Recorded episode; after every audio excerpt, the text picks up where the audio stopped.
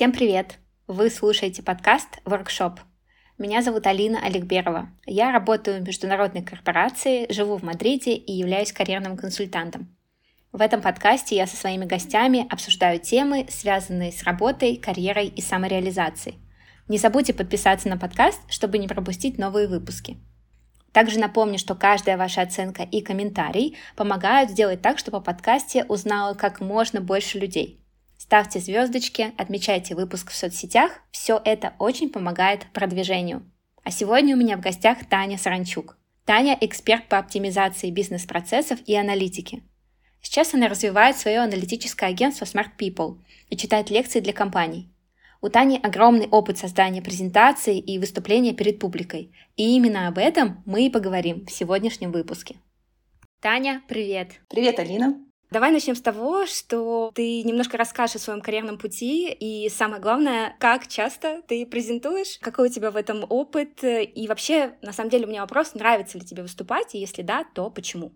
Уже два года я предприниматель в сфере бизнес-аналитики и оптимизации бизнес-процессов. Один из моих клиентов, например, 12 Stories. И еще я читаю лекции, обучаю людей в корпорациях презентовать данные, анализировать и доводить бизнес-проблемы до бизнес-решений. До этого я два года работала в Сбербанке. Я руководила подразделением стратегии и отчетности ИИ и по большей части занималась тем, чтобы классные идеи а, подразделений розницы облечь в красивые истории, которые действительно продаются, в которые руководство готово поверить и инвестировать силы, чтобы команда дата-сайентистов, а, классных ребят, не остановилась на элементе продажи этой идеи. До этого я работала в Papa John's. Я пришла туда стажером, а уходила синьор-аналитиком, который отвечал за аналитику в России — а, и запускал Папа Джонс в Германии. Сейчас я презентую где-то 3-4 раза в неделю что-то. По большей части это результаты работы моей команды заказчиком. Плюс я читаю лекции, то есть это тоже некая презентация, где я должна презентовать результат своей работы, экспертизы людям, суметь его разжевать, сделать интересным и таким завлекающим, залипательным.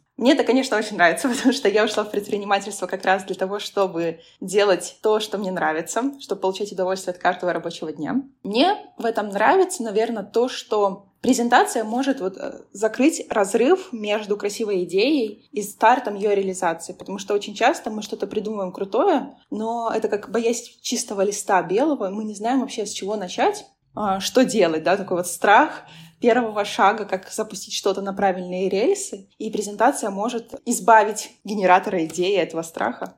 Да, я согласна с тобой, что боязнь белого листа сто процентов существует. Иногда просто даже не знаешь, с чего начать э, выстраивать э, эту самую историю. Но, если честно, мне кажется, что мы в работе вообще не мыслим особо историями, и это как раз то, чему я сама хочу научиться и что я хотела бы обсудить, как применять принципы сторителлинга в презентациях. То есть для меня сторителлинг — это как раз создание истории из э, того, э, что ты хочешь рассказать, да, то есть эм, не просто поделиться какой-то сухой аналитикой либо статистикой, а рассказать, э, что за этим стоит, к чему мы пришли, то есть создать какую-то связанную концепцию из mm-hmm. этого. Вот расскажи, что такое сторителлинг для тебя, правильно ли я его описала, может быть, это что-то другое, и главное, применяешь ли ты принципы сторителлинга в презентациях, если да, то как и как этому можно научиться? Для меня сторителлинг — это в первую очередь понять, что нужно человеку, что конкретно твоей аудитории сейчас интересно, и построить историю таким образом, чтобы не потерять внимание в первые минуты презентации. А, потому что на самом деле есть там какой-то актерский, да, некий сторителлинг, по которому есть э, курсы, актеры ведут, рассказывают, что там нам нужно начать с какой-то завязки неожиданной. Но понятно, что в бизнес-презентациях это не очень применимо. Ты не можешь а, прийти и рассказать, и вот мы остановились остановились на этих данных и не знали, что делать дальше э, своему руководителю. Иначе это будет выглядеть супер неуместно. И для меня секрет успеха — это в том, чтобы подумать, а вообще, что, что это за аудитория, как зацепить ее внимание и пойти от этого. Часто мы в презентациях рассказываем о процессах и своих болях. То есть вот мы понимаем, что Это очень энергоемкая часть нашей работы, и мы хотим ее осветить, рассказать, как долго мы шли к результату. Но на самом деле ключевой фактор, принцип сторителлинга, который, который я пропагандирую, это то, что ты должен думать не о своих болях, а в первую очередь о заботе своего слушателя, как своего клиента, и пойти от этой потребности. Наверное, таким фактором моего карьерного успеха было то, что я всегда применяла этот принцип. А, например, в Папа Джонс я пришла стажером на третьем курсе университета, и так э, сложилось, что мне дали задание переделать несколько презентаций, но я их не просто там переделала, докрутила с точки зрения визуала, а я переделала историю, и SEO компании э, это так понравилось, что он такой, ну все, теперь Таня работает со мной, и мне уже там в 19 лет приходили задания напрямую от SEO, и а, это позволило мне участвовать в стратегических задачах, а, и очень успешно, очень важно повлияло на мой карьерный путь. Ты можешь привести пример, а, может быть, какой-то одной из последних э, презентаций, либо, в принципе, какой-то пример из твоей карьеры, когда вот именно благодаря тому, что ты сумела идентифицировать э, боли слушателя, да, его запрос, ты выстроила презентацию определенным образом, и, да, как это произошло? А, давайте расскажу, наверное, о примере, когда я читала лекции в одном крупном банке. Изначально меня попросили прочитать один небольшой модуль лекций и небольшой блок, но потом оказалось, что слушателям так понравился мой блог, что теперь они хотят, чтобы я прочитала весь годовой модуль. А, и мне передали блог другого лектора. А, оказалось, что другой лектор, на мой взгляд, не подумал о том, какие потребности аудитории. Он очень много теоретизировал, давал примеры из разряда «посмотрите, у нас есть необитаемый остров, как мы на нем себя будем вести». Я же построила рассказ от конкретных запросов людей. То есть, что давайте посмотрим, у нас есть бизнес-подразделение банка. Какие в нем могут быть проблемы? Как мы идем к целеполаганию? А как мы вообще будем презентовать это руководству банка. И, наверное, вот в чем ключевая разница между мной и тем другим лектором в том, что я сделала шаг назад и подумала, что вообще этой аудитории нужно будет. Потому что другой лектор также хорошо говорил, может быть, даже лучше, чем я, также умел делать слайды, презентовать что-то, но этого ключевого элемента не было. Ну, подожди, давай, если говорить про этот пример, то есть как узнать э, потребности аудитории? Давай тогда mm-hmm. вот это еще покрутим. То есть, э, смотри, особенно если ты приглашенный лектор, и, вероятно, ты выступаешь в разных, э, э, в разных компаниях с разной спецификой, в разных отраслях и так далее. И как э, привести примеры, которые бы именно коррелировали с аудиторией? То есть, мне кажется, для этого надо знать довольно глубоко процессы, потому что иначе ты приведешь довольно примитивный пример, который не будет соответствовать соответствует реальности.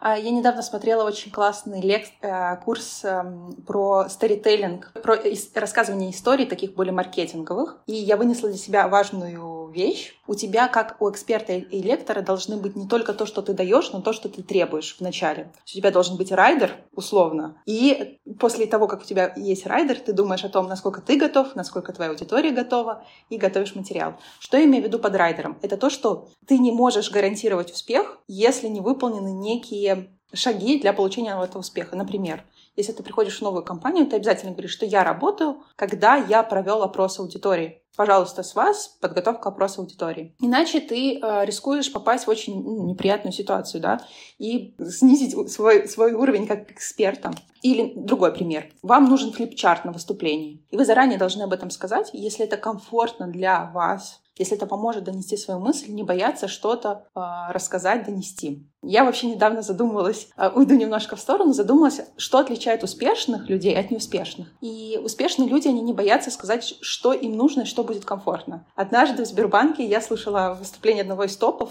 А, там были люди очень высокого уровня и сверлила дрель. И суть в том, что никто из них не сказал, из этих слушателей не сказал, что нам некомфортно, сейчас пойдите строителям, скажите. И только выступающий очень высокого уровня пошел такой, ну, мне некомфортно, прекратите, ну, там, я не могу сосредоточиться и говорить. И не нужно стесняться сказать, что мне вот нужно А, Б, С для того, чтобы выступить успешно.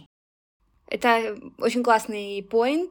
Знание того, что ты хочешь, и умение отстоять свои границы в какой-то степени, мне кажется, оно очень важно во всех сферах жизни и в презентациях, уверен, в том числе. Так все-таки, если вернуться к теме узнавания потребностей аудитории, что можно сделать именно технически, да, то есть вот какие mm-hmm. действия мы можем совершить, чтобы подготовиться к лекции лучше, скажем так, или к выступлению? Да, а первый шаг — это разделить свою аудиторию на подкатегории. Например, это топ-менеджеры, а их подчиненные, технические специалисты, потому что для всех них будут разные потребности. И если у вас не однородная аудитория, поделите ее на вот эти вот категории. А второе — это написать свои гипотезы о потребностях аудитории. Я их формирую в виде шаблона Jobs to be done. Это работа, на которые нанимают мою лекцию. Условно, я хочу послушать лекцию, чтобы э, в работе с своими подчиненными лучше объяснять им задачи, ну, к примеру. Или я хочу там послушать лекцию, чтобы научиться самому презентовать и снять какие-то фишечки, да, какие-то классные моменты э, презентации. Это все, всего, мои, всего лишь мои гипотезы. И, конечно же, пока я их не проверю на опросе, они также останутся моими гипотезами. Поэтому следующий шаг — это провести небольшой опрос. Я за, закидываю вопрос в Google опросники, если это неизвестна мне аудитория, и за, прошу всех пройти вопрос, э, и в конце обязательно задаю какие-то открытые вопросы, например, расскажите о кейсах, которые вы хотели бы, чтобы осветили, или э, что вас раньше не, не устраивало в том, как вам рассказывали, чтобы прощупать аудиторию. Это важно, потому что вы поймете не только, что нужно аудитории, а и вообще, насколько она прогрета. Если у вас там 300 человек, и три из них прошли опрос, то, наверное, люди не очень замотивированы что-то слушать и вовлекаться в обучение. И, например, они не будут проходить зада- какие-то задачи, которые вы им, вы им даете, они будут молчать. Им нужно сделать эту дополнительную работу. После этого я анализирую количественные данные, смотрю, что с ними происходит, и прошу поговорить с двумя-тремя людьми а, из этой аудитории, если это незнакомые мне люди. Это если мы говорим про тот кейс, когда я прихожу в новую компанию. Если я работаю с знакомой мне компанией, я все равно делаю это упражнение. А, например, мне как-то нужно было оптимизировать одно техническое решение, и этим техническим решением пользовались дата-сайентисты и менеджеры. А, я разбила, вот, что у меня есть две категории, что нужно одно, что нужно второе. И а, ножками сходила, спросила у нескольких моих знакомых а, за чашечкой кофе, правильно ли я понимаю, что тебе нужно от этого, скорректировала, и уже в презентации, презентацию начала рассказывать именно с этих болей, что вот у вас сейчас есть такие-то проблемы, мы придем к их решению. Как мы это сделаем, давайте я сейчас расскажу. Ты знаешь, ты сейчас говорила, и я подумала, что действительно даже в работе, в корпорации, когда мы готовим презентацию, часто мы выступаем на довольно миксованную аудиторию, то есть условно это может быть руководитель отдела продаж, руководитель отдела маркетинга и, например, general менеджер, да, предположим. А, и действительно, мне раньше не приходило в голову, что у каждого из этих людей, у них на самом деле свои задачи есть и своя призма, а, через которую они смотрят на презентацию, и мне было неплохо было бы на самом деле подумать, думать о том, что хочет каждый из них, и разбить аудиторию на категории, и это очень полезный эм, совет, который я буду применять. Но смотри, то, что ты говоришь, э, мне кажется, просто очень круто работает на внешнюю аудиторию, но когда мы работаем внутри компании, внутри корпорации, как правило, ну, начнем с того, что это очень рутинные задачи. Второй момент, который все усложняет, это то, что есть темплейты. И это довольно ограниченные сроки, в которые у тебя нету, да, столько времени на подготовку, Здесь, э, мне кажется, действительно темплейты и какая-то уже колея, по которой мы все привыкли идти, она очень мешает нам выйти за рамки этих шаблонов и начать применять другой подход к презентации. Как здесь э, себе можно помочь? Э, потому что мне вообще кажется, что для создания крутых презентаций и для выступления классного нужна смелость. Мне вообще кажется, что очень многие вещи упираются в личные качества, потому что просто нужно смело сказать, что, слушайте, я не хочу делать это в текущем шаблоне, у меня вообще новый подход, свой, вот что я предлагаю, да, и прийти с этим к своему руководителю, это вообще требует, ну, требует определенного характера. Вот что ты про это думаешь и как э, научиться делать крутые презентации именно внутри корпорации? Давай разовьем на несколько блоков. У меня очень много идей. А первое — это даже если это шаблонная презентация, с которым на самом деле я все два года проработала в Сбербанке, все равно перед тем, как начать ее делать, напиши для себя, что я хочу от этой презентации конкретно сейчас, и что хочет увидеть мой руководитель перед этой презентацией. Потому что, например, у меня была еженедельная встреча с э, лидером блока, под которой у нас была шаблонная презентация. И можно, конечно, просто там полдня выделить для того, чтобы заполнить ее данными, а можно подумать, а с чем я хочу выйти с этой презентации вообще? Какие я ресурсы хочу запросить под свои идеи? Может быть, я хочу где-то спросить совет и так далее. Потому что на самом деле часто в больших корпорациях руководитель — это ну, он не просто так стал руководителем, это опытный, умный человек, а чью консультацию, а, скорее всего, мы не смогли бы себе позволить купить. Но вот корпорация нам дает этот ресурс. Прийти человек, к человеку с очень высокой почасовой ставкой и попросить его ресурс, его совет, опыт, знания и так далее. Поэтому этого не нужно бояться, а на самом деле нас нанимают ровно для этого. Следующая идея про смелость. А, про смелость не быть в шаблоне. Ко мне часто приходят компании с запросом обучить их сотрудников. Самый частый запрос — это то, что ровно делают от А до Я то, что попросили. Не выходят, не думают головой. Просто работают работу. Возможность выделиться из вот этого общей массы людей, которые просто делают работу, это подумать и прийти с классным предложением. И то, как вы приходите с предложением, это тоже старителлинг. Можно сказать, М, тут плохо работает, давайте сделаем по-другому навряд ли вы продадите тогда свою идею. Потому что, во-первых, то, как сейчас делается, скорее всего, придумал ваш руководитель, и вы сейчас приходите его критиковать, и он будет не самый, самым счастливым человеком на свете. Второе, вы как будто бы снимаете с себя ответственность. То есть вы говорите, сейчас плохо, нужно по-другому, и человек такой, ну, как бы, в принципе, нужно, но у меня еще 100 миллионов задач и неразобранная почта.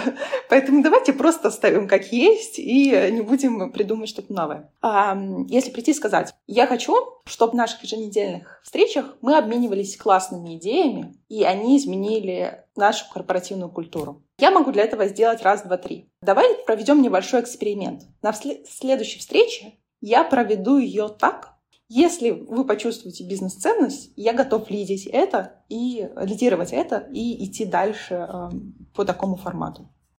Я думаю, что этот совет может сработать. Э, во всяком случае, попробовать точно стоит. Если возвращаться к сторителлингу и пытаться это как-то а, теоретизировать или привести в какие-то более практичные советы, ты уже сказала о том, что надо подумать прежде всего об аудитории, разбить ее на категории, а, можно подготовиться, провести опрос либо как-то по-другому, иначе все-таки узнать о ее болях и строить свою презентацию, исходя из запросов аудитории. Это первый, я думаю, что один из самых ключевых принципов. Ли какие-то еще, которые ты применяешь в своей работе, может быть, какие-то более технические, более мелкие, которые тоже основаны на принципах сторителлинга, чтобы человек условно не заснул на 20-й минуте и вот э, удержал свое внимание и оставался вовлеченным? А, я разработала шаблонный такой сторителлинг, который я скину после лекции. Он состоит из семи пунктов. Это касается бизнес-презентации, не рекламы, не продажи клиенту чего-то. Вот первый шаг, первый слайд мы описываем as is, то есть текущее состояние. Сейчас мы находимся вот в этом поле.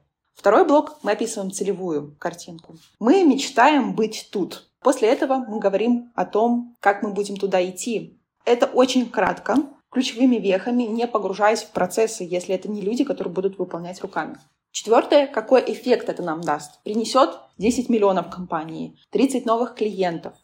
После этого дорожная карта. Мы соглашаемся, что вот мы по таким этапам пройдем с такими сроками. И, если необходимо, запрос какого-то ресурса. Для этого нам нужно 100 тысяч рублей. Ресурс департамента дизайна. И этот шаблон можно вовлечь в разные уровни креативности. Иногда мы можем о чем-то сухо рассказать.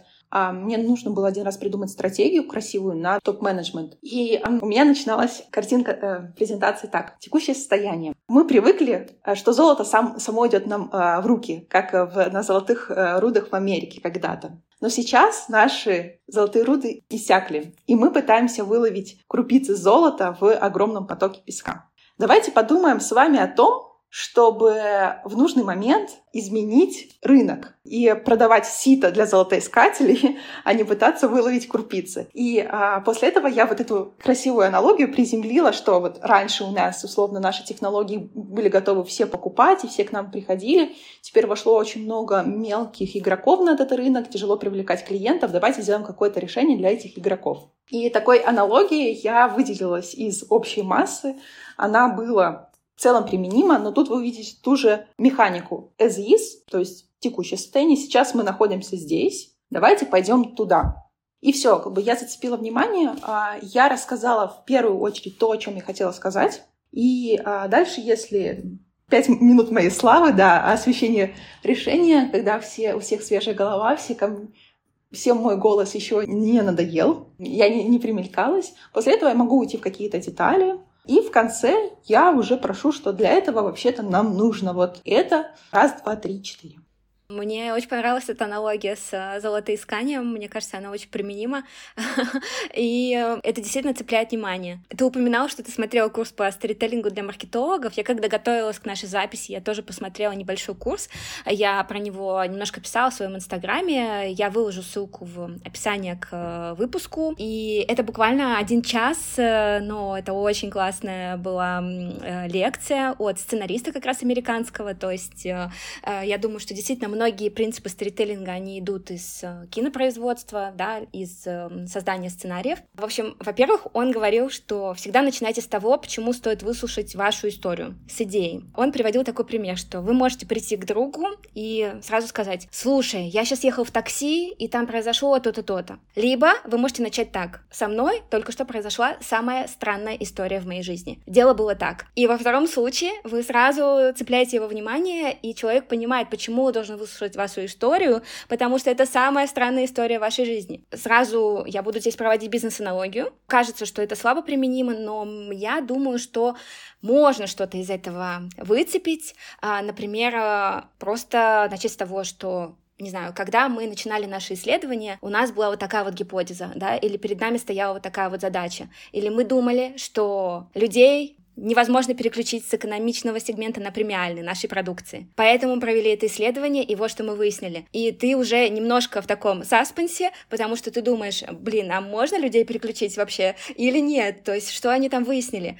А, да, смотри, на самом деле этот принцип, о котором он говорит, он очень похож на то, что я говорю, что мы начинаем с презентации идей. И когда ты начала мне рассказывать, ты на самом деле не придерживалась этого принципа, потому что ты начала рассказывать о процессе, что смотрите, мы провели исследование, в ходе этого исследования смотрите, что мы выяснили. И ты сразу теряешь фокус э, внимания. Ты говоришь о процессе, потому что это твоя боль. Ты со своей командой проводила неделю исследований, вы ковырялись во всех цифрах, как бы я сказала. Например, вот это, это же кейс мы не охватываем 30% нашей потенциальной аудитории. Нам нужно запустить продукт Б, чтобы выйти в новый сегмент.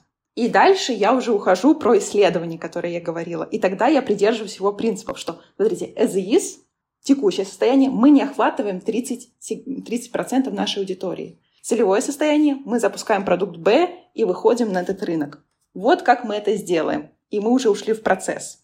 Я тоже, когда слушала, на самом деле, его вот, это, вот эту лекцию, я думала, боже мой, но ну у нас такие всегда скучные бизнес-примеры, это же вообще крайне сложно внедрить. Но можно, можно что-то попробовать. И вот, э, например, вообще его ключевая идея, ключевая часть всего этого вебинара была в том, что нужно создавать напряжение. Он очень много говорил про напряжение, про теншн, и он сказал, что мы создаем напряжение через вопросы, то есть когда аудитории возникают вопросы, когда надежда какая-то появляется, есть ожидание чего-то или сомнение. Вот четыре пункта. И чем выше напряжение, которое мы создаем, тем больше вовлечения мы получим, что естественно. Один из основных параметров был в том, что знание своей аудитории, то есть то, что мы только что обсудили, и понимание, как они будут потреблять контент, то есть это будет вообще визуальная презентация, или это будет только аудиоформат? Вы будете в аудитории, или это будет э, вебинар, э, не знаю, по Teams?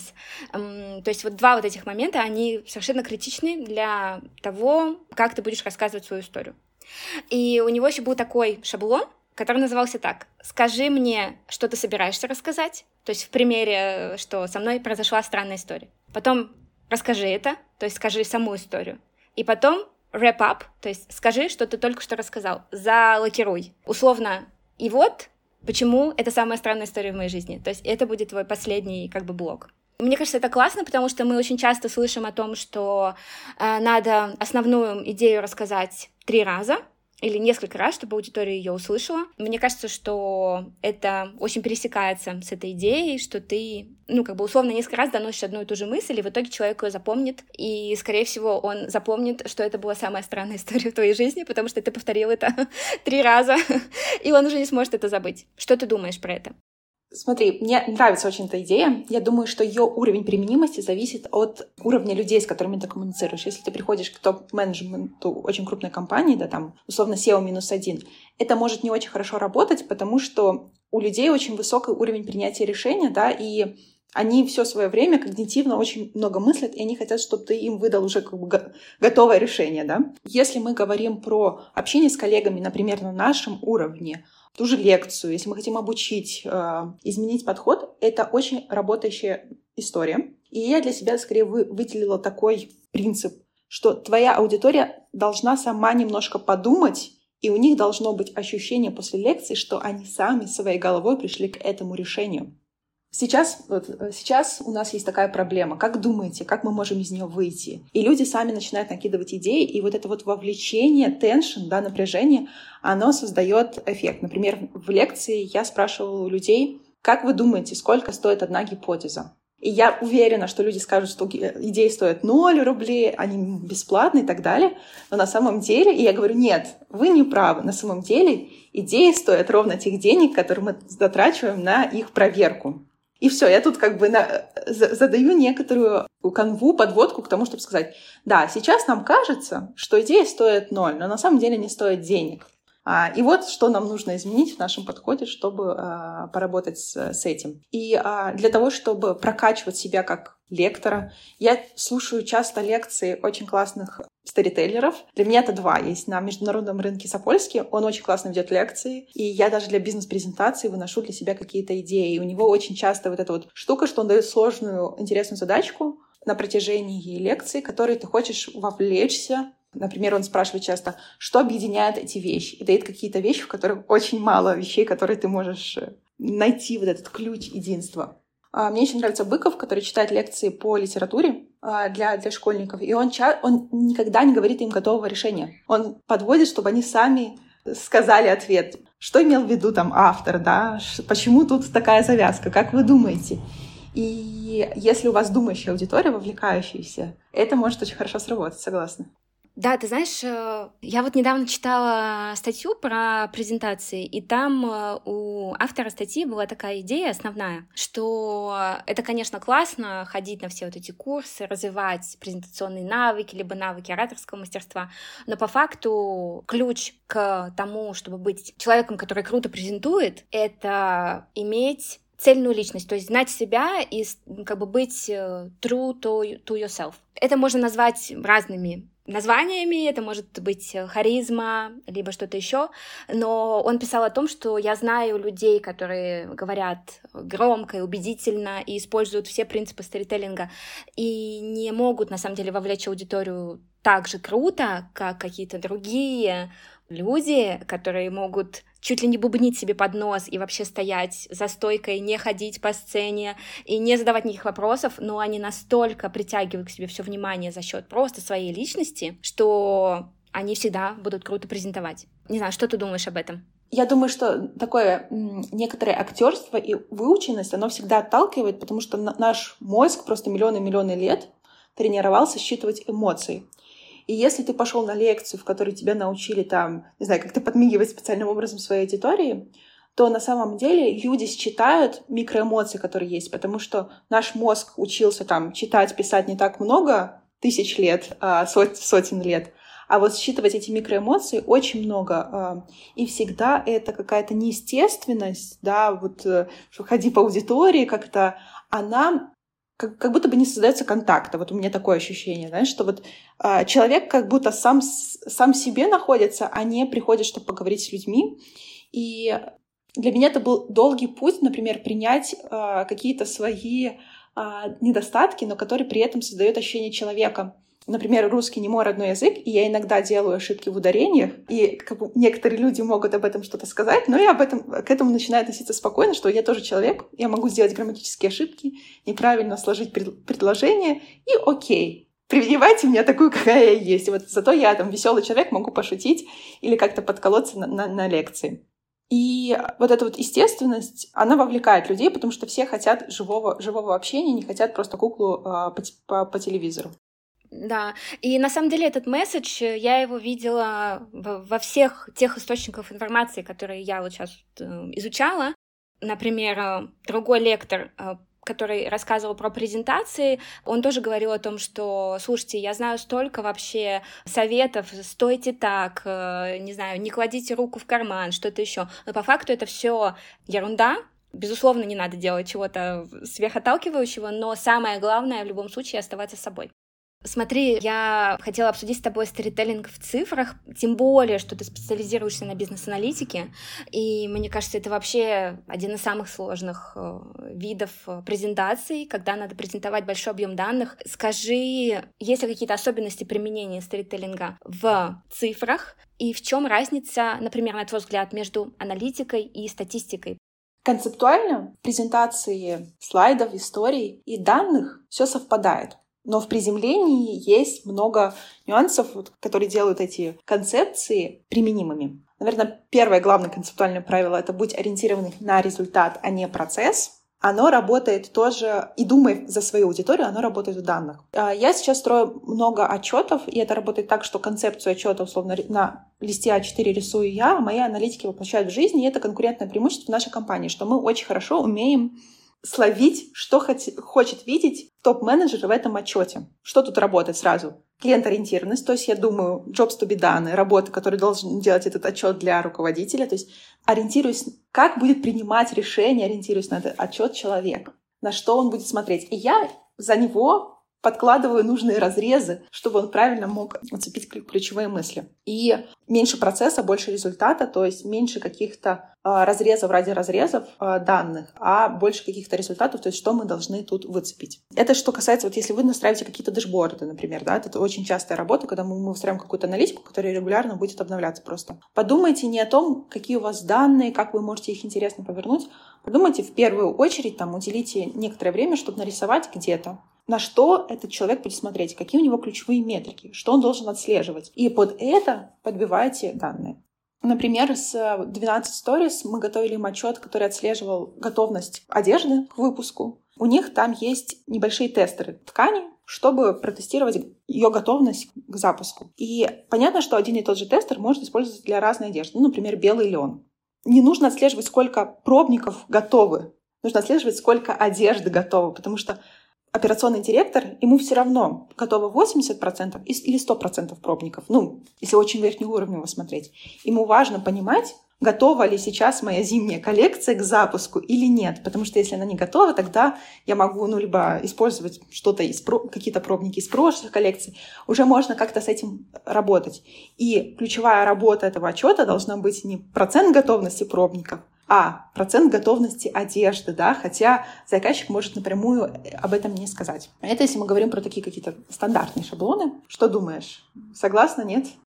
Я согласна, я думаю о том, что для любой презентации нужно все-таки разбираться в предмете. То есть, э, вероятно, э, ну, безусловно, э, есть какие-то общие подходы, и все то, о чем ты говоришь, сможет сделать презентацию гораздо более прикладной и гораздо более полезной для заказчика. Однако без какого-то диалога, без того, чтобы вообще понять, что для вас важно, да, на что вы смотрите, mm-hmm. без того, чтобы задать этот вопрос, э, догадаться самому про это абсолютно нереально. А вот мне кажется, что, э, знаешь, тут очень важно не глубоко разбираться в предмете, а вот как раз разделить тех людей, которые смотрят это на группы, узнать их потребности, потому что вот я думаю, что такой залог моего карьерного роста и успеха в том, что я не зарывалась в детали, а смотрела верхнеуровнево. И топ-менеджмент хочет смотреть верхнеуровнево. И мне важны каждая цифра и деталь, потому что они смотрят на бизнес очень верхнеуровнево. И можно годами просто ковыряться в каждой цифре, но вот эту большую картинку бизнеса не увидеть. А, поэтому не старайтесь, а, как бы будьте 80 на 20, будьте достаточно смелы, чтобы уметь впустить какие-то неважные детали. А, и нужно уметь задавать вопросы просто, потому что никто не эксперт в, во всем абсолютно. И не нужно додумывать за человека, что ему нужно. Все есть некоторые гипотезы, вы набрасываете. Понятно, что а, приходить там к человеку, а, задавать ему кучу открытых вопросов или ждать, что он, вы будете сто процентов времени молчать, и он будет говорить, что ему нужно, что ему нужно, это утопия. И э, давай вернемся к вопросу, чем отличается цифры от статистики. Смотрите, есть констатация фактов, а есть составление выводов. Статистика — это про данные, например, 30% наших продаж — это продукт А. И если вы придете кому-то будете об этом говорить, ну, это вообще не интересно, никого не цепляет. Ну, да, я могу посмотреть на разрез. Хорошо сделанная работа — это когда вы любые э, цифры, которые вы показываете, вы из них предлагаете вывод. То есть нам нужно расширять этот сегмент, потому что должен быть какой-то конкретный совод, или иначе говоря, ну и что из этого? Это как у Чехова. Если как бы, в начале есть ружье, то оно обязательно должно выстрелить. Если у вас есть презентация какая-то стати статистика, то из этого должны следовать какие-то выводы. И вы не подбираете, когда вы строите презентацию, вы не думаете, где бы выцепить релевантные цифры. Вы думаете о том, какие вы хотите сделать выводы, какие цифры вам помогут поддержать эти выводы. И первичны все-таки э, какие-то предложения, идеи, а не цифры.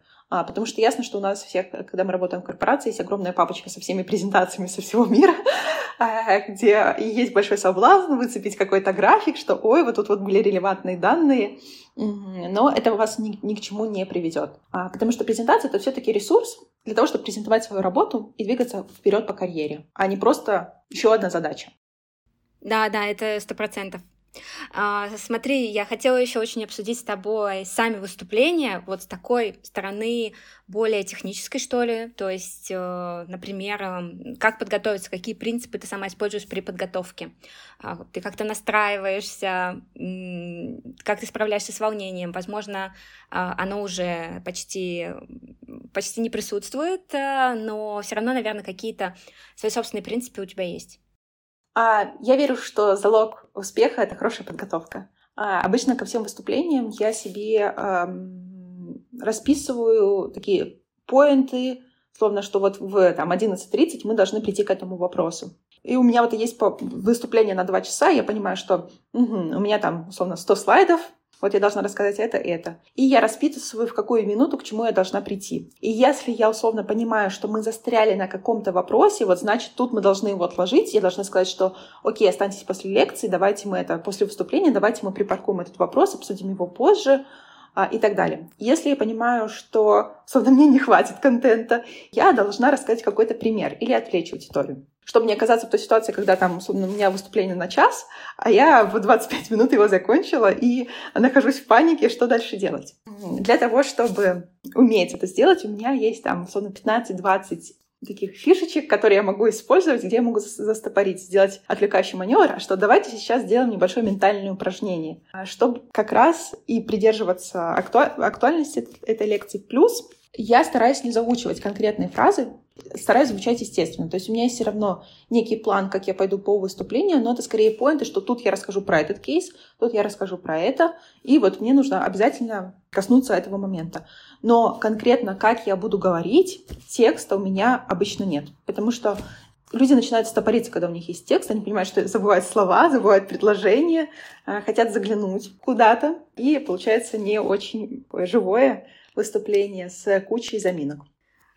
Да, я здесь э, добавлю от себя те моменты, которые я услышала тоже в вебинаре про презентации, потому что мне безумно понравился лектор. И, во-первых, э, у него там был целый блок про то, что может пойти не так, и половину этого блока он рассказывал истории, когда у него самого что-то пошло не так, и он э, выступает ну, на огромное количество разных аудиторий в самых разных обстоятельствах. И, например, он сказал, что один раз человек упал в обморок на его выступлении, а потом другой другой человек э, пришел с собакой, и он сказал, что собаки очень сильно отвлекают, и было очень сложно сосредоточиться. Потом был один э, слушатель э, на другом выступлении, который пришел с сурдопереводчиком, потому что он плохо слышал, либо совсем не слышал. И он говорит, представьте, вы выступаете, и рядом с вами стоит сурдопереводчик, который руками отображает все, что вы говорите. То есть это очень большой отвлекающий момент.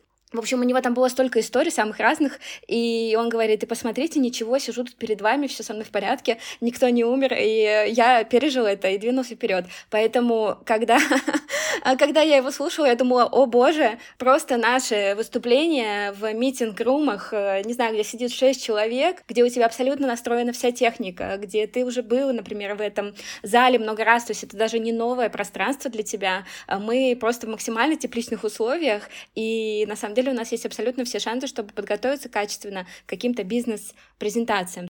Если говорить о борьбе с волнением, э, безусловно, он говорил о выступлениях, э, которые такие больше, знаешь, э, как TED Talks, например, когда тебя приглашают куда-то как лектора. То есть мне очень понравилось, что ты сделала дифференциацию и выделила топ-менеджмент отдельно, потому что здесь я согласна, что нужно уметь делать такие некие executive summary, и здесь самое главное — это время аудитории, поэтому нужно его экономить и какой-то квиз не устроить, да, или сказать, давайте используем э, post-it, э, не знаю, наклейки, и вы напишите, что вы думаете. Здесь это не пройдет. Но вот если говорить о более лайт-версиях, представим TED Talks, то вот что он сказал. Он говорит, что очень классно, э, во-первых, для всего должен быть бэкап-план, особенно если мы говорим о технической части. Потом он сказал, что очень классно работает общение с аудиторией. Если это не знакомая аудитория, предположим, вы внешний а, лектор или презентуете перед какой-то другой компанией, которую вы не знаете, очень классно с ними пообщаться, когда они заходят, э, просто хотя бы немножко, и понять, что перед вами обычные люди, а не какая-то масса э, серых людей, которые вы видите первый раз. Мне очень понравился его совет про то, чтобы выступать стоя. Это кажется очевидным, когда мы говорим о презентации, например, со сцены или что-то еще, но он говорит, что всегда выступайте стоя, всегда, даже если это митинг на три человека, и вам нужно что-то рассказать, выступите стоя. Он говорит, что даже иногда используют какой-то такой помогающий элемент, условно показывает что-то на презентере и говорит, вот обратите внимание на эту цифру. Ему, на, ему надо встать, чтобы указать на эту цифру, и он потом остается стоять и уже рассказывает все стоя, потому что он говорит, что вспомните, когда вам нужно какой-то разговор провести по телефону сложный, как правило, скорее всего, вы будете ходить а, либо просто стоять. То есть вы не будете сидеть, потому что наш мозг работает, когда мы стоим, а, либо ходим, он работает гораздо лучше и легче, просто элементарно легче выступать. Вот, это что касается волнения. Что думаешь про эти советы?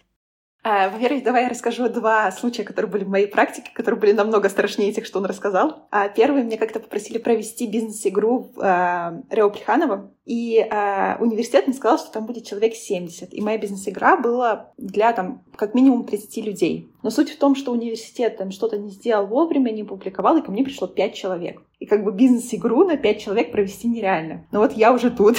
У меня есть презентация с бизнес-игрой, и передо мной стоят 5 студентов. Вот это была на самом деле такая патовая ситуация. И как вы думаете, я из нее вышла? Я просто провела, условно, стендап поступления. Я начала общаться со студентами из разряда, как бы, что вас сейчас интересует, какие у вас есть сейчас карьерные э, развилки. И э, мы с ними поговорили, я такая, вот смотрите, сейчас я планировала бизнес-игру, но нас пришло мало. И а я достаточно хорошо выкручиваюсь с этой ситуации провожу наши лекции. А, как вы думаете, в чем фактор успеха? И я так рассказала о своем опыте, условно, о, я рассказала о пяти навыках, которые нужно иметь а, там, дженералисту, аналитику, чтобы достаточно хорошо развивать карьеру. И вот как я их сейчас вам показываю, что я достаточно уверена, я могу сделать это, это, это. Вывод, нужно не бояться людей. А даже если что-то идет не так, ничего страшного не случится. Ну, предположим, пять студентов посчитают, что я самый плохой в мире лектор. Ну, как бы как- как-нибудь с этим можно жить, и точно конец мира не произойдет. А, и второй случай. А, я проводила лекции в банке. А, я уже провела там лекции 40 на 300 человек. И у меня были... Одно задание было в Excel, мы должны были разрабатывать финансовую модель. И мы проводили на платформе вебинар, и тут, бац, вебинар просто включает демонстрацию экрана. А мы всю лекцию должны как бы разбирать мой Excel. Два часа. И а, вебинар абсолютно не работает. Ну, в итоге мы с, с ними просто раскладывали а, какие-то бизнес-случаи на доходы и расходы. То есть давайте возьмем 10 бизнес-кейсов и разложим их. Тут не нужно бояться какой-то... попробовать что-то новое. Самое ценное, что у вас есть, это вы. И вы развиваете себя как продукт. Если вы уже находитесь в какой-то безвыходной ситуации, попробуйте взять из нее максимум. Потренируйтесь э, рассказывать что-то. Даже если всем не понравится, как вы расскажете, мир не рухнет из-за этого. Даже если вы приходите там, к топ-менеджменту и что-то идет не так, намного лучше чувствовать себя на равных, спокойно рассказать о своих идеях, а, чем паниковать. Потому что даже если, даже если так случится, что, не знаю, вы после этого не сможете второй раз к нему пойти. Ну, в мире огромное количество работ, где вы можете работать. Просто не мыслите о себе, как здесь и сейчас, вот что вот этот вот момент решающий для моей жизни. Нет. У вас есть миллионы-миллионы развилок в жизни, куда пойти и чем заниматься. Это что касается кейсов. Я согласна с э, советами, которые дала лектор. У меня есть два классных совета. Я в целом волнующийся человек, как любой очень эмоциональный человек. То есть это обратная сторона моей монеты, что я могу завлечь, помахать руками. Вот я сама по себе такая активная. Я представляю себя, это очень может звучать дико, но я представляю себя, что мой позвоночник — это огромный столб. Я прям визуализирую, что вот мой позвоночник — это столб, который опускается вниз, вниз, вниз и спускается до самого фундамента здания, еще ниже и ниже.